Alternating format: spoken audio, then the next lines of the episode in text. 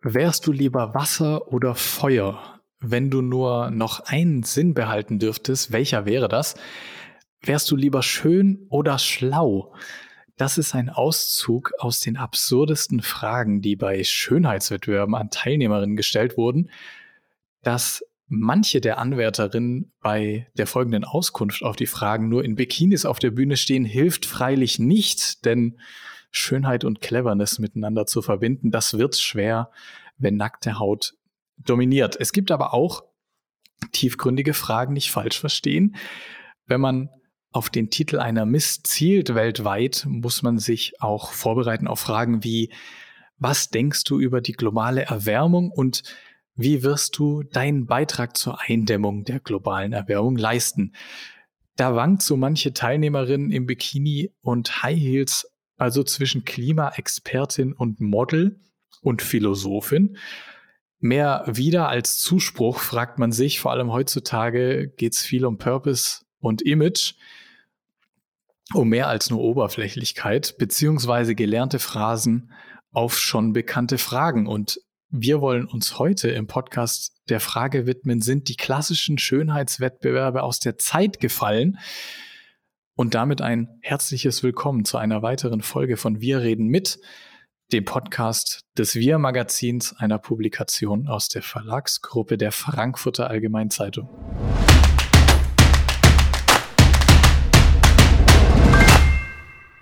Mein Name ist Johannes Sill, ich bin Redakteur beim Wir Magazin und heute bei mir zu Gast ist Max Klemmer, Geschäftsführer von Miss Germany Studios. Hallo Max, freut mich sehr, dass du da bist. Hallo Johannes, ich freue mich auch sehr. Max, vielleicht zu Beginn für die Hörerinnen und Hörer, die Miss Germany und die Historie eures Familienunternehmens nicht kennen. Dir ist ja der Schönheitswettbewerb sozusagen in die Wiege gelegt worden, denn du repräsentierst schon die dritte Unternehmergeneration der Familie, die hinter Miss Germany steckt. Kannst du in ein paar Sätzen erzählen, was so die Meilensteine waren, die dein Großvater und dein Vater mit Blick auf Miss Germany so auf den Weg gebracht haben? Ja, also erstmal eine spannende Einleitung. Ich bin, ich bin, ich freue mich schon auf unser Gespräch, ähm, weil das natürlich auch tatsächlich dieses, diese Thematik mit sich bringt, ist das, was wir Jahrzehnte lang gemacht haben, noch zeitgemäß. Ähm, weil 1927 mit der ersten äh, Miss Germany-Wahl in Deutschland ähm, natürlich dann der Grundstein gelegt worden ist für dieses Thema Schönheitswettbewerbe in Deutschland. Ähm, und seit 1960 ist es dann auch eben in den Shows tatsächlich über ja, schon witzige Zufälle eigentlich in, in den Shows meines Großvaters, also Horst Klemmer, gefallen, der das dann seitdem auch tatsächlich gemacht hat. Also ähm, war damals Conferencier, war auch äh, tatsächlich so ein, ja, schon so ein großer Showmaster, würde ich sagen darf man ihn schon so betiteln. Ähm, war auch Manager von Heinz Erhardt, Heinz Schenk, also immer so in der, in der Welt des, des Glanz und Glamours unterwegs. Und ähm, in dieser Welt hat sich dann natürlich auch in der Zeit äh, so mit dem deutschen Fräulein Wunder und all dem Thema oder all den Themen äh, in, der, in der Zeit dann eben auch damals, ähm, auch in dieser ganzen Welt des, des Glamours, auch, auch vor allem, ja, man kann ja auch 1960 schon auch äh, noch Nachkriegsgenerationen äh, sagen dabei eben auch so, dass so ein bisschen die Ausflucht aus, aus dem äh, ganzen, aus der schweren Last, die ja auch da irgendwie mitgetragen worden ist. Und seit 1984 ähm, ist dann mein, mein Vater auch mit eingestiegen. Und die beiden, also mein Vater und mein Großvater, haben das dann eben in, im Duo ähm, gemacht, jahrzehntelang, ähm, bis auch dann 1993 dann ähm, meine Mutter über den, den äh, Titel sozusagen, also sie wurde Miss Germany 1992, 93, ähm, auch zur Familie gestoßen ist. Und ähm, ja, seitdem war eigentlich auch bis ähm, 2014 ähm, wo ich dann eben meine Ausbildung angefangen habe. Ich wollte eigentlich was ganz anderes machen ähm, wollte ganz weit in den Süden. Wir, wir sitzen ja hier in Oldenburg im hohen Norden und wollte eigentlich in den Süden Auto und ganz raus aus dem Unternehmen. Aber da hat mein Großvater sich eben gewünscht tatsächlich, dass ich die Ausbildung bei ihm persönlich mache. Und seit 2014 bin ich eben im Unternehmen. Und ähm, ja, seitdem, seitdem hat sich einiges geändert. Aber das war quasi so in sehr, sehr grob Zusammenfassung die, die Historie als, als Schönheitswettbewerb in Händen meines äh, Großvaters und Vaters. Äh, du hast es schon angesprochen und mir vorgegriffen, weil ich habe es auch notiert, dass du eigentlich den Traum oder den Plan hattest, Ingenieur bei einem großen Automobilhersteller zu werden. Ähm, korrigier mich, äh, ob das stimmt oder nicht. Was hat dich aber dann damals, du, du hast gesagt, der, der Ruf des Großvaters, was, was hat dich daran, daran gereizt? Und ähm, da muss man, glaube ich, auch noch dazu sagen, ich male Anführungszeichen in die Luft. Da war es ja noch der Schönheitswettbewerb in seiner alten Form. Zu den neueren kommen wir gleich. Aber generell, was hat dich, was hat dich daran, daran gereizt und ähm, warum bist du kein Ingenieur geworden? Ja, das ist äh, also tatsächlich richtige Information, Johannes, ähm, wollte ich. Ähm, mich, mich haben damals tatsächlich so, so alternative Antriebe. Also ich wollte so in die Elektroautomobilität eigentlich tatsächlich gehen. Ähm, das war aber eigentlich eine, ja, ein Zusammenspiel von mehreren Faktoren. Einerseits ist das immer, ich glaube, das kennen einige, die, die auch in Familien oder mit Familienunternehmen groß werden dass das Thema der Nachfolge immer auch so in der Kindheit schon mitschwingt. Also auch bei Schulkameradinnen, Kameraden, bei Freundinnen, Freunden. Es ist ja sowieso klar, was du machst. Und ähm, du musst es ja übernehmen. Und also all, all diese Themen, die einerseits von außen sozusagen an einen herangetragen äh, werden, so als Nachfolgegeneration, aber einer oder andererseits natürlich aber auch von der Familie selber. Dass das natürlich, also es, es besteht eigentlich gar keine andere Möglichkeit, als zu übernehmen. Ähm, das ist ja irgendwie so ab der, ab der dritten Generation, Mensch, jetzt haben wir beide das auch schon gemacht. Das, das hast du doch jetzt auch bitte zu übernehmen das ist immer so ein bisschen mitgeschwungen. Wobei ich muss sagen, das war bei mir dann schon eine komplexere Sichtweise auf das ganze Geschehen, weil man in der Zeit, das, also wie gesagt, wir sprechen von 2014, da war MeToo und Female Empowerment und, und Equality, Gleichberechtigung und all das, was, was jetzt auch in dieser neuen Ausrichtung bei uns äh, mitschwingt, muss ich sagen, gar nicht so groß in der öffentlichen Wahrnehmung, dass wir auch als, als Schönheitswettbewerb total verrufen waren. Ähm, und dass eigentlich alle gesagt haben, Mensch, du hast ja den, den, den, den schönsten Job, immer mit schönen Frauen und immer schöne Veranstaltungen. Aber das war dann bei mir ähm, gar nicht so dieser, diese, dieser Druck, ins Unternehmen kommen zu müssen, ähm, wegen des Drucks ins Unternehmen zu kommen, sondern das war eher so diese innere Zerrissenheit, weil ich eben da auch, ähm, ich hatte dann schon mal, es gibt ja auch manchmal diese, diese ähm, Girls und Boys Days, wo man mal so einen Tag in die, in die Firma schnuppern kann. Da habe ich dann natürlich bei uns reingeschnuppert. Hast mir dann vielleicht auch so ein bisschen einfach gemacht, aber dann hat man natürlich auch wiederum nicht nur dann die Erzählungen der, der Eltern- oder Großelterngeneration dann irgendwie mitbekommen, sondern eben auch den eigenen Blick auf das ähm, Ganze ja, mit sich schwingen lassen können. Und ähm, da hat sich das bei mir ergeben, dass sich mein Großvater dann, als es dann dazu kam, äh, entweder raus aus Oldenburg, aus dem gewohnten Umfeld, aus dem äh, gewünschten Weg sozusagen der, der Familie oder eben ins Unternehmen zu kommen, hat sich mein Großvater, glaube ich, so seine, seine äh, persönliche Karte hat er gespielt, weil ich habe ein sehr, sehr gutes Verhältnis zu meinem Großvater, bin ihm sehr dankbar für ganz vieles, was er geleistet hat ähm, und was er auch persönlich sozusagen, äh, was ich persönlich mit ihm verbinde, weil auch so eine kleine Anekdote. Ich habe früher sehr, sehr gerne Fußball gespielt und war ein relativ guter ähm, Schwimmer. Und er war einfach bei allen Wettkämpfen, bei allen Fußballspielen, ob das Auswärtsspiel oder Heimspiel und hat uns gefahren. Und das ist einfach so ein, Unterstützer von Sekunde eins. Und ähm, als ich dann zum Beispiel auch damals, als ich halt, weiß ich nicht, 13, 14, 15 war, ähm, war ich zum Beispiel auch immer mehrere Wochen dann bei meinen Großeltern, weil dann meine Eltern eben verreist waren auf, auf äh, Veranstaltungsproduktion.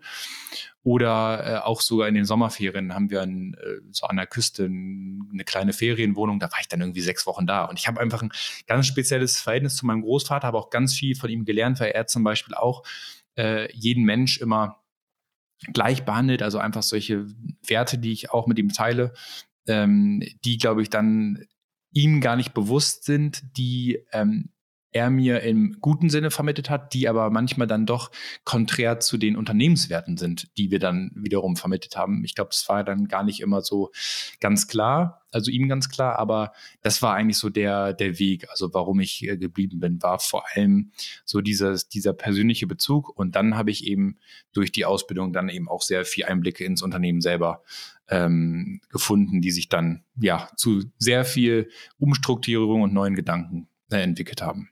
Das ist auch ein gutes Stichwort, denn unter deiner Führung sozusagen heute hat sich ja dieses äh, Modell sehr verändert von, von Miss Germany, da kommen wir gleich zu, aber ich würde vorab noch gerne wissen, hast du, als du eingestiegen bist, irgendwelche Ansprüche gestellt oder hast du absehen können oder im Kopf gehabt, okay, in diese Richtung möchte ich gehen oder warst du erstmal so stiller Beobachter, sage ich mal? Gute Frage.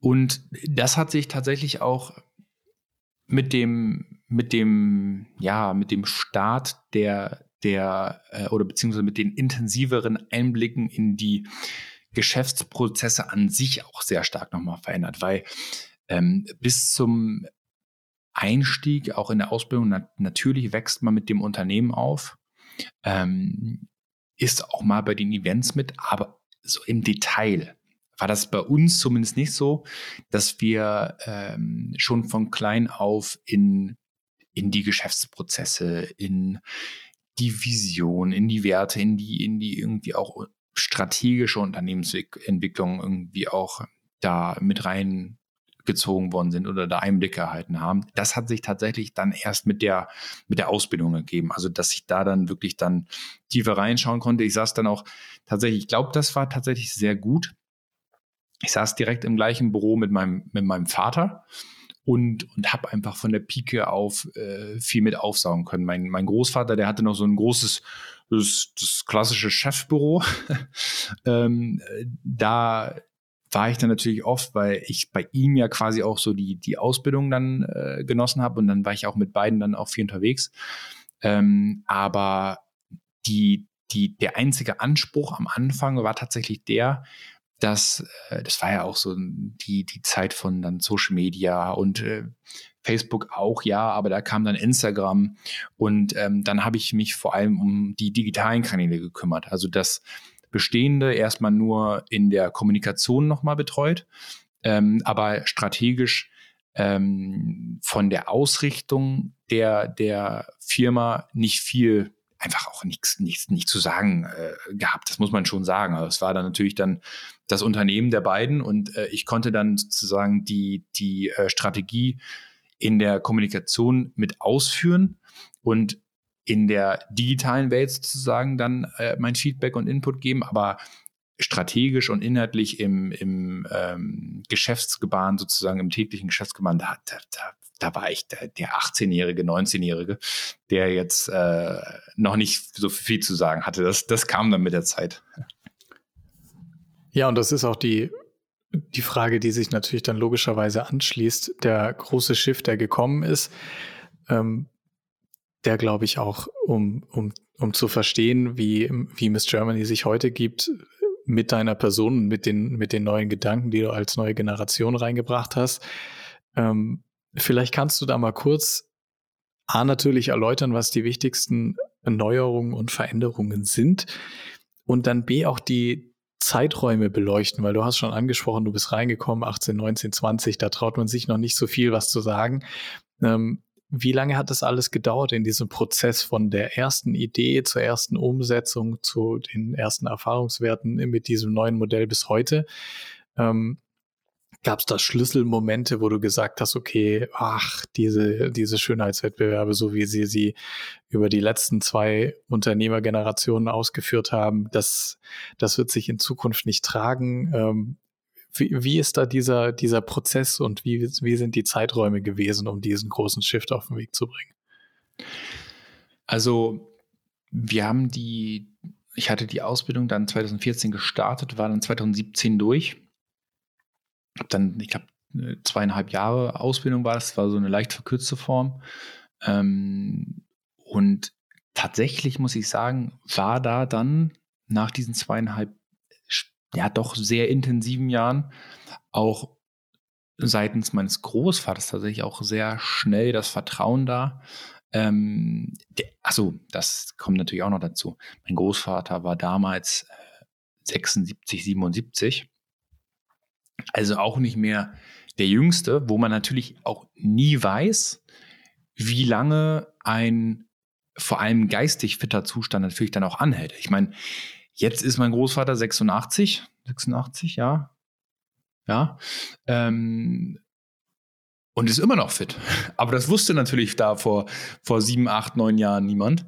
Und ähm, vielleicht hätte ich auch dann den Umweg über Ingolstadt oder was auch immer gehen können. Aber ich, ich glaube tatsächlich, das war vom, vom Timing her wichtig tatsächlich, dass wir auch ähm, da frühzeitig angefangen haben, weil wir dann eben 2016, 2017, wo ich dann die, die ersten sehr, sehr geringen Anteile dann von meinem Großvater dann eben auch übernehmen durfte. Ähm, da hat es dann eben auch angefangen mit den ersten inhaltlich strategischen Neuerungen, weil wir da eben dann oder weil ich mir dann da gesagt habe, weil wir auch immer ähm, natürlich viel mit den Kandidatinnen einerseits sprechen, aber auch immer, das ist mir auch immer ganz wichtig, dass man mit externen spricht, die nicht nur Ja-Sager sind äh, und, und, und das total toll finden, was man alles tut, weil damals gab es davon auch genug, muss man ja auch sagen, weil ja auch viele Menschen mit uns Geld verdient haben, also weil wir auch zum Beispiel Veranstaltungsteams äh, hatten, die natürlich auch da irgendwie Umsätze drüber gefahren haben. Und natürlich sagen, die ist alles toll und alle finden das toll und äh, so weiter. Und ähm, das, das würde auch noch immer so laufen. Ähm, aber andererseits gibt es da natürlich auch viele, die dann nicht in der eigenen Bubble und Dunstkreis unterwegs sind, die das gar nicht toll fanden. Und äh, ich glaube, damals hatten wir die, die äh, Altersgrenze, das kommt ja auch immer so aus dem internationalen Wettbewerb von damals dann noch, da, dass man sozusagen als Miss Germany die Gewinnerin dann auch zur Miss Universe äh, Wahl geschickt hat. Und da waren die, die Zugangsbeschränkungen meine ich, 16 bis 29 oder 16 bis 26 sogar. Ähm, und natürlich unverheiratet und ohne Kinder, weil äh, aufgrund des ähm, englischen Begriffes Miss und Mrs., dass da natürlich auch die äh, kinderlose und ähm, unverheiratete Frau sozusagen die, die Grundvoraussetzung war, was natürlich vollkommen bescheuert ist. Und das sind einfach Themen, die dann aufgekommen sind, die, ähm, wo wir dann gesagt haben, auch wenn das irgendwie international nicht so ist und ähm, wir da uns damit irgendwo selber ausschließen, ist das nicht das, wo, wofür wir selber stehen wollen und wofür wir auch in Deutschland äh, oder wo, wie wir in Deutschland irgendwie das Selbstverständnis von einer funktionierenden Gesellschaft haben. Und dann fing tatsächlich das da an, dass wir dann von 18 dann das Alter hochgesetzt haben und dann auf 29 gegangen sind. Das war dann 2017, glaube ich, auch direkt im ersten Jahr. Und 2018, 19 war es dann so, dass wir die, ähm, das, das Thema kinderlos und, und ähm, unverheiratet dann eben auch über Bord geworfen haben. Und dann äh, 19 auch den ähm, Bikini Walk dann sozusagen, das war ja damals tatsächlich noch, wie du in der Einleitung so schön gesagt hast, dann über Weltfrieden und Co. philosophiert worden ist und da im Bikini auf der Bühne dann gestanden worden ist, was der auch einfach dann keinen Sinn mehr gemacht hat. Auch, auch das, dass man denkt, ist ja logisch, aber tatsächlich waren das auch einfach, das sind über Jahrzehnte, also über mein Großvater über 60 Jahre, ähm, gelernte Abläufe, die für mich vielleicht selbstverständlich scheinen und für, für viele andere vielleicht auch selbstverständlich scheinen, äh, aber die intern einfach so unfassbar intensiv verinnerlicht worden sind, die einfach gar nicht zur Debatte standen. Und auch das waren natürlich dann schon so Änderungen, die viel Argumentation, viel Dialoge und Diskussionen mit sich gebracht haben. Ähm, und dann waren das erstmal so die ersten ja, Änderungen, dann die ersten drei, vier Jahre dann sozusagen eben in, in, mit meiner Verantwortung und ähm, mit mir sozusagen und meinem, mit meinem Vater in der Gesellschaft da, äh, Geschäftsführung. Und dann ist es dann ähm, 2019 eben zu diesem großen neuen Schritt gekommen. Aber ähm, genau, ich glaube dazu dann gleich mehr.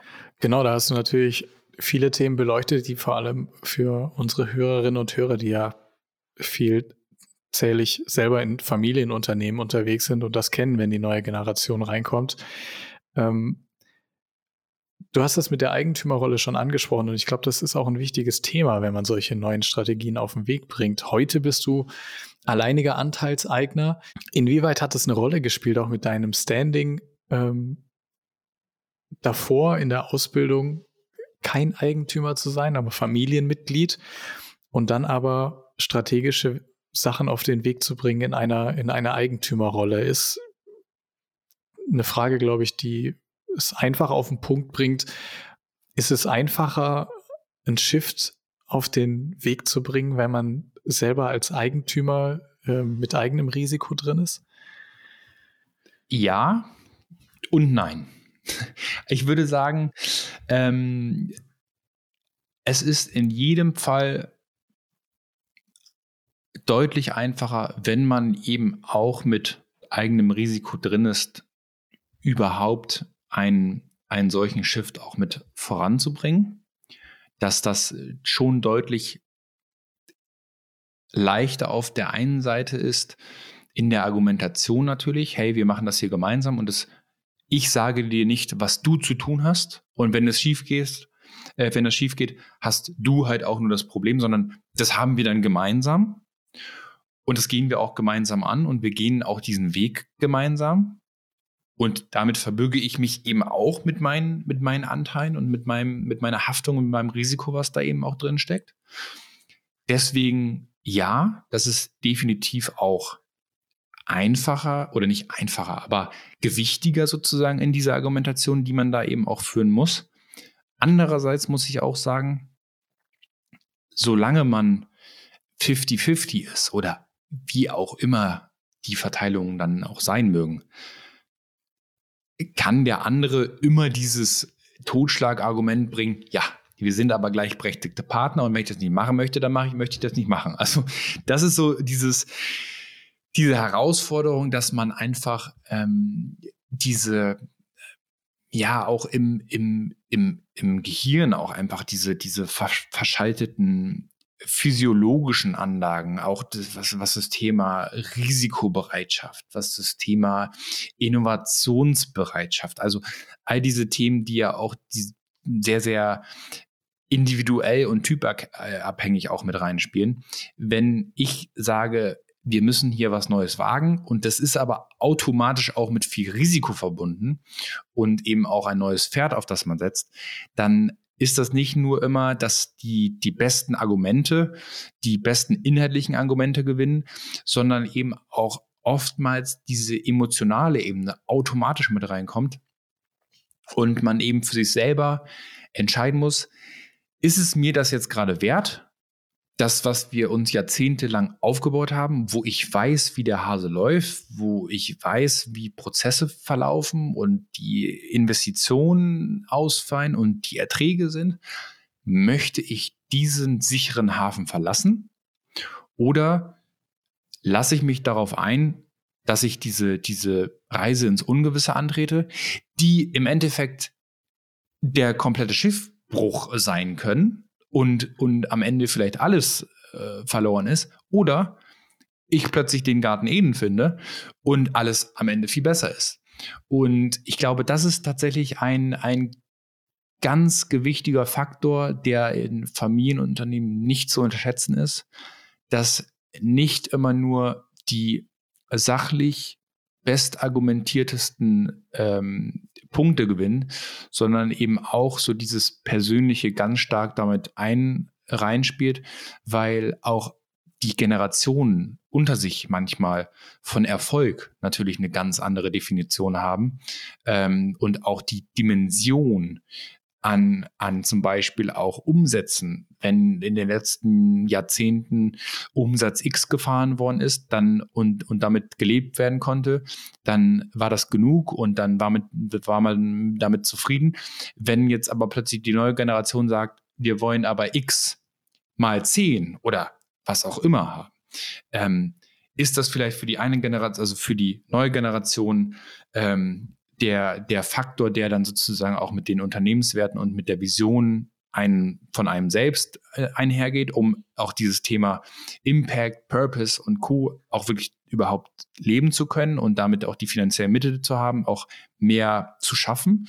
Aber vielleicht will das die andere Generation gar nicht, weil ähm, es ging ja auch so schon die letzten Jahrzehnte. Also das ist ein ganz äh, wichtiger Punkt. Deswegen in, in ähm, nochmal da zum Abschluss kommt ja und nein. Ich glaube, Eigentümerschaft ist wichtig, aber sie löst auch nicht alle Probleme.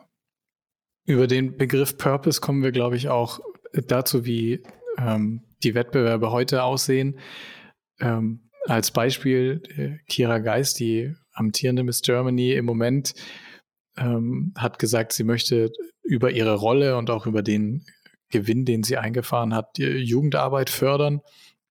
Ähm, deutschlandweit über eine Jugendplattform. Das ist natürlich aller Ehren wert und sie verkörpert äh, definitiv das, was ihr euch jetzt auf die Fahne geschrieben habt. Aber ähm, die Frage ist, glaube ich, für, für die meisten, die, die zuhören, wie entwickelt sich, auch wenn wir das von außen vielleicht betrachten, für euch ist das natürlich eine Riesenveränderung gewesen, ähm, die Altersgrenze sich anzuschauen, ähm, die ähm, Bikinis abzuschaffen, ähm, von der, von der, von dem Begriff Miss wegzugehen, wie er, wie er im Englischen, hast du auch schon angesprochen, äh, verwendet wird, hin zu, zu einem, zu einem purpose-getriebenen Wettbewerb. Ähm, das ist so dieser letzte Schritt sozusagen, um äh, von der, von der Vergangenheit von Miss Germany auf heute zu kommen, was es heute ist.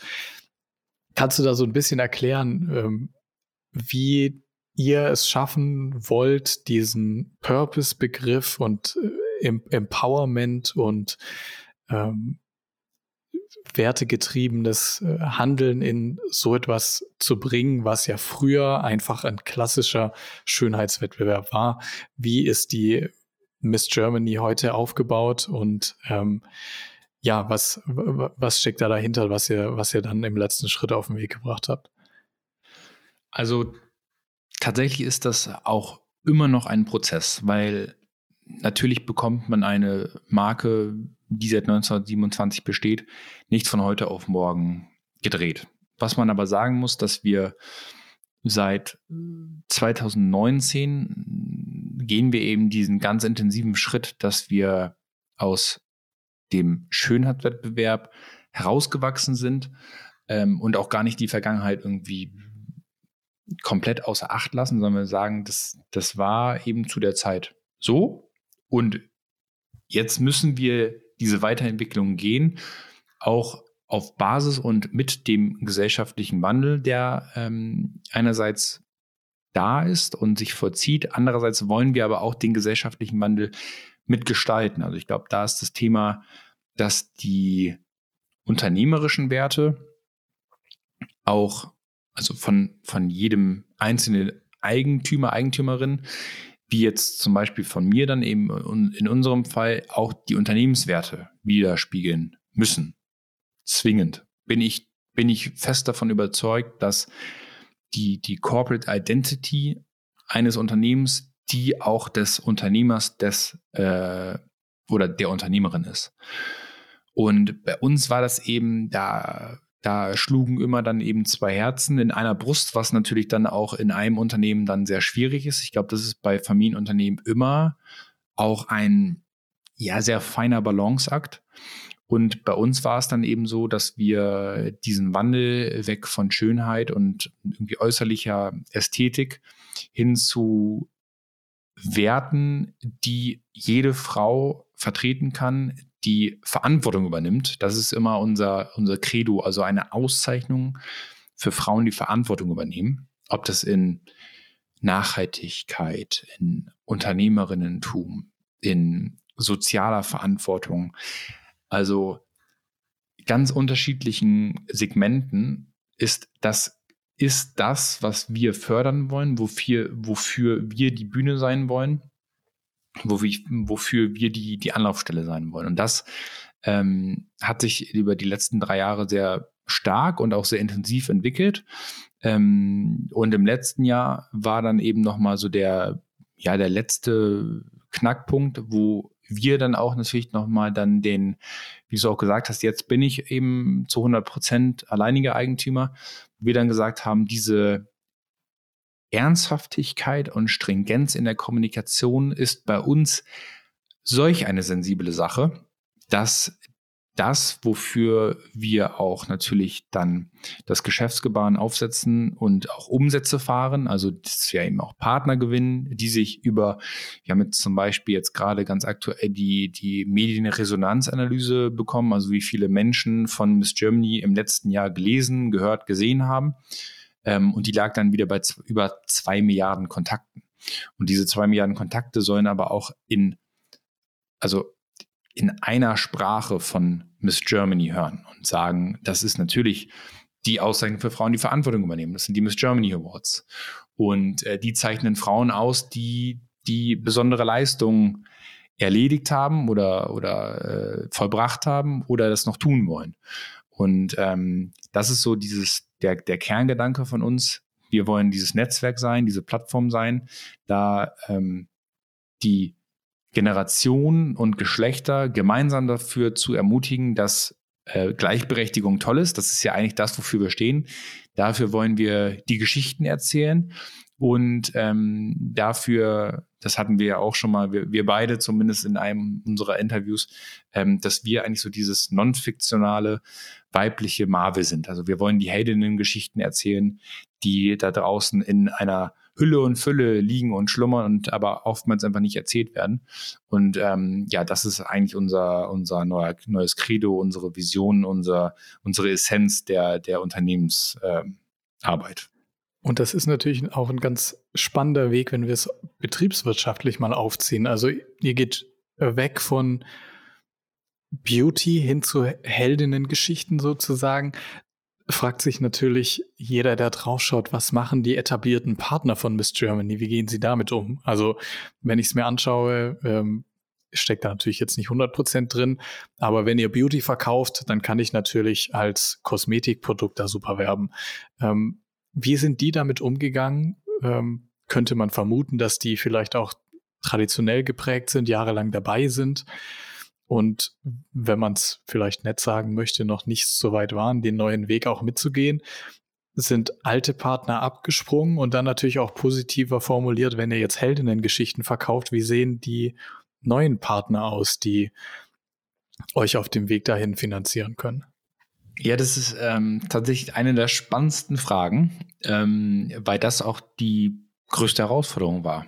Also wie du sagst, da sind einige, die das alte Konzept einfach verstanden haben. Man wusste, was man bekommt, welche Zielgruppe man erreicht und ähm, wie man auch kommunizieren kann und sich eben auch integrieren kann.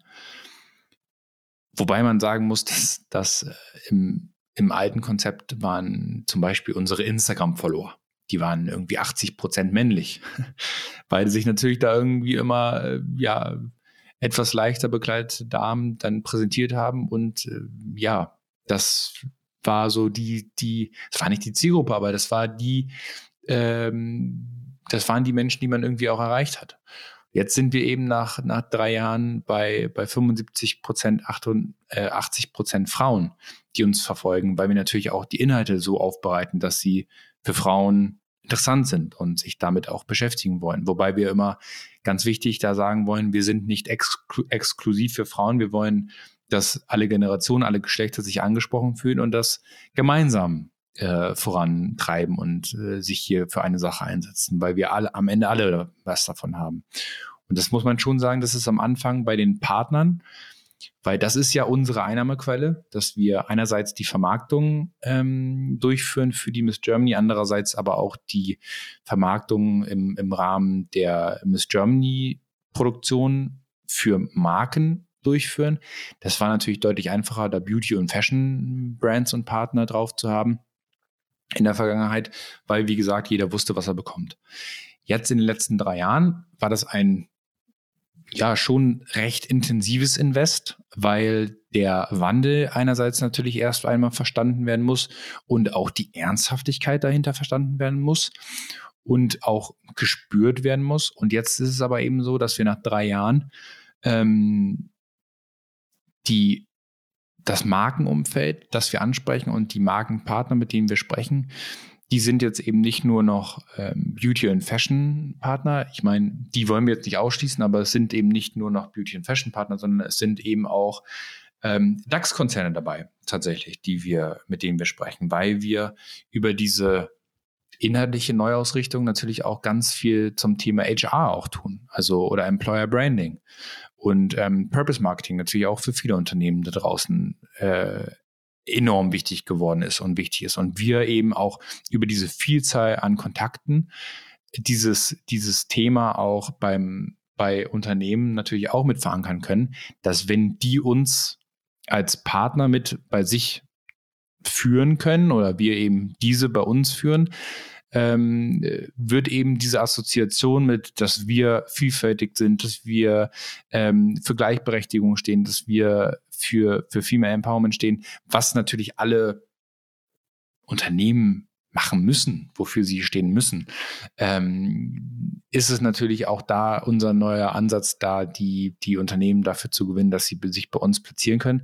Und das sind dann eben nicht nur noch die Beauty- und Fashion-Kunden, sondern eben von Telekommunikation über äh, Technikanbieterinnen, Anbieter.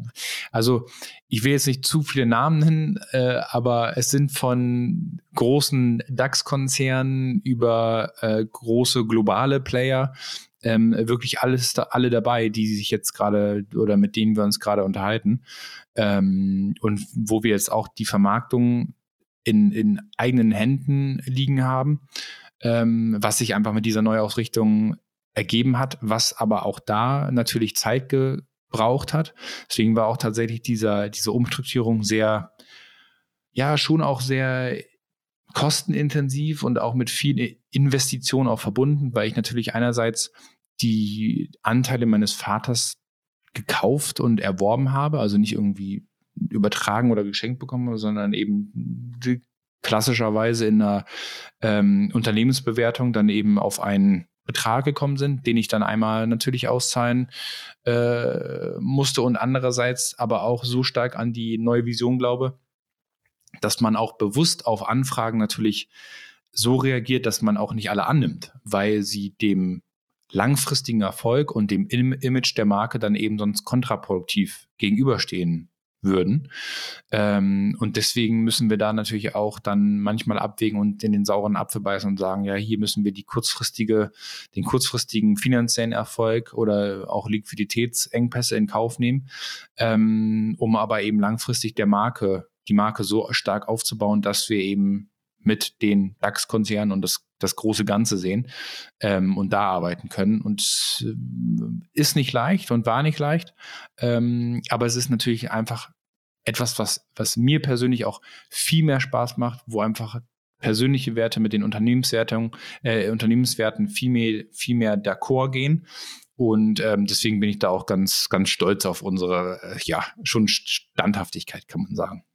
Die Süddeutsche Zeitung hat einen Bericht über euch geschrieben, ähm, in dem fällt das, ähm, fällt der Satz wirtschaftlich sind sie bislang eher ein Flop, seine Misswahlen mit, mit Missionen in Bezug auf dich.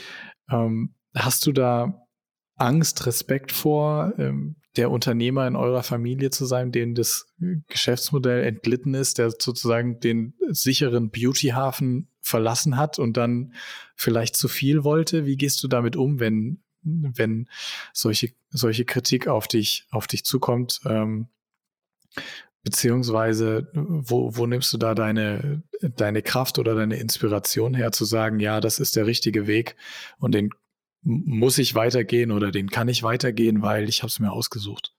Ähm, tatsächlich war mir das von Anfang an klar, dass es sehr schwierig wird.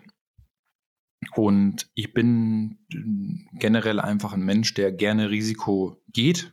Nicht das übertriebene, total irgendwie verantwortungslose Risiko, sondern natürlich auch ein gewisses kalkuliertes Risiko. Aber ich bin der Überzeugung, dass das ist das, was ich auch am Anfang gesagt habe, dass entweder fährt man den Stiefel weiter und, und lässt es, wie es war und, und, und kann damit auch finanziell gut leben.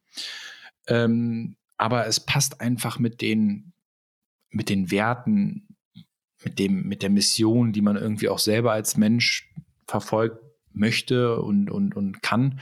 Da tritt ja auch jeder selber, jede selbst für sich ein. Ob man irgendwie das, was wir der nachfolgenden Generation, was wir uns jetzt gerade, ähm, was wir tun und uns als Gesellschaft irgendwie auch als Unternehmen beitragen, da hatte ich immer das Gefühl, dass das in der Form sein sollte, dass wir das, was wir machen und tun, dass das irgendwie dazu beitragen sollte, dass unser Morgen ein bisschen besser wird. Und ähm, da habe ich das Gefühl, dass wir das gerade sehr, sehr intensiv tun. Und die ganzen Gespräche, die wir eben führen mit wirklich auch Marketingentscheiderinnen, Entscheidern aus verschiedensten Unternehmen, Ansprechpartnern, Ansprechpartnerinnen aus Presse, Wirtschaft, Politik, ähm, das Feedback ist ja positiv. Und ähm, wir haben da auch viele Unterstützerinnen und Unterstützer, die uns da auch äh, begleiten und ähm, zur Seite stehen. Und natürlich muss jetzt auch der wirtschaftliche Erfolg da nachziehen. Aber da bin ich, wie gesagt, der ganz festen Überzeugung, dass auch diese kurzfristigen Schmerzen, die man schon oft erleiden musste, auch so stark geholfen haben, dass die, die Marke an sich eben langfristig auf, auf viel stärkeren Beinen steht, die dann damit natürlich auch ganz neue ja, Sphären sogar für uns erschließen werden. Das ist zumindest mein Credo und mein, mein, meine Erwartungshaltung an uns selber. Und natürlich schwingt auch immer die, die Befürchtung mit, dass man natürlich auch der Erste ist, der das Ganze in den Sand setzt. Ist auch ganz klar. Ja, das, das, das äh, schwingt auch mit und das, da, da gibt es natürlich auch ab und zu mal schlaflose Nächte und, und ähm, Kopfschmerzen, die dann mit, damit auch einhergehen. Aber ich glaube, es ist einfach wichtig, dass man zu sich selbst stehen kann, dass man sich selbst im Spiegel anschauen kann und das macht, wofür man selber steht. Und wenn man diese Privilegien genießt und, und die, die ja die Chance hat, da was, was umzustellen ähm, und was zu verändern, dann finde ich, dann sollte man das ergreifen. Und ich finde das, ich finde, es macht mehr Spaß, das, das ähm, bringt mehr einem selber auch zurück, als dass man, dass man gibt. Und das, das erfüllt mich da einfach total. Ich glaube, das sollten auch viele machen, dass man immer das jede Unternehmensstrategie ähm, auch einem gewissen Purpose unterliegen soll und oder sollte und müsste. Äh, ist nicht bei allen so, das weiß ich. Und die, den geht es vielleicht auch wirtschaftlich dann ab und zu mal besser, weil da viele Augen zugedrückt werden. Aber ich glaube, dass, ähm, dass der langfristige Erfolg schon damit einhergeht, dass man da eben eine ganz klare, werteorientierte Unternehmensführung hat. Und das wird sich dann damit auch ganz sicher auszahlen. Und ich glaube, das wirst du auch, da wirst du auch vielen ähm, Familienunternehmer aus dem, aus dem Herzen sprechen, wenn es um Innovation und neue Geschäftsmodelle geht. Denn wir hören oft den Satz, dass Familienunternehmen einen längeren Atem haben, was die Umsetzung von neuen Ideen angeht, weil sie halt Absolut. eben nicht auf Börsenkurse und Quartalsberichte schauen müssen. Was sich für mich noch anschließt, und das vielleicht als vorletzte Frage, bevor wir mal in die Zukunft schauen und eine Zukunftsvision für Miss Germany äh, aufstellen, wenn du dir das Unternehmen anschaust, wie es, wie es heute ist, ähm, vieles, was du machst, ist ja komplett neu. Das ist eine, eine neue Denkweise. Manchmal habe ich das Gefühl, so auch wie ihr kommuniziert. Ähm, das ist fast eine Startup-Denkweise. Was ist bei euch noch Familienunternehmertradition und was ist Startup und wie nimmst du da deine Rolle wahr? Du bist ja eigentlich eine alte Hase sozusagen als Vertreter der dritten Generation. Auf der anderen Seite bist du natürlich auch ein junger Typ, der neue Sachen macht. Ähm, so auf dieser, auf dieser Schneise zu stehen zwischen Tradition und moderner Denkweise. Wie würdest du, wie würdest du dieses Thema einschätzen? Ich glaube, das ist ähm, das Wichtigste, also wie, wie du es auch gerade gesagt hast, die Tradition zu schätzen und auch die Historie zu schätzen und auch in die ja schon auch Kredibilität und, und Verantwortung auch mitzunehmen, dass da etwas geschaffen worden ist, auf dem man auch aufbaut. Andererseits aber auch so wirklich auch fast als, als Startup da, da äh, in der Denkweise auch ranzugehen, dass man einfach auch vieles probiert und, und auch wenn es mal nicht hinhaut, dass dann die Lehren rausgezogen wird und man es beim, beim nächsten Mal eben besser macht dass so diese, dieser Innovationsgeist ähm, mit aber auch den Werten, dass es nicht, wir setzen jetzt alles auf eine einzige Karte, sondern denken schon auch in Generationen. Also ich würde mir schon wünschen, dass wir ein, ein äh, Familienunternehmen bleiben und wir dann auch mit meiner nächsten Generation dann eben auch dann ähm, ja wieder neuen frischen Wind mit rein bekommen und holen. Aber ich freue mich natürlich auch, wenn wir vielleicht eine Gesellschafterin äh, auch schon zeitnah bei uns irgendwie begrüßen und, und da äh, weitergehen. Also da will ich mich zu, zu nichts verwehren. Ähm, aber ich glaube, das ist so diese Balance, die ich da, die mir da auch sehr wichtig ist, dieses Thema Verantwortung und Vertrauen aus der Historie heraus, ähm, aber mit einem ganz, ganz klaren, ambitionierten Innovationsgeist in die Zukunft, dass man ähm, da das Unternehmen auch eben auf, auf solide Füße stellt, weil ich will niemandem zumuten, die, die Risiken, die ich jetzt gerade gehe, persönlich und finanziell, die möchte ich mit mir selber verantworten können aber möchte ich nicht meiner nächsten Generation oder Mitgesellschaftern, Gesellschafterinnen irgendwie zumuten müssen.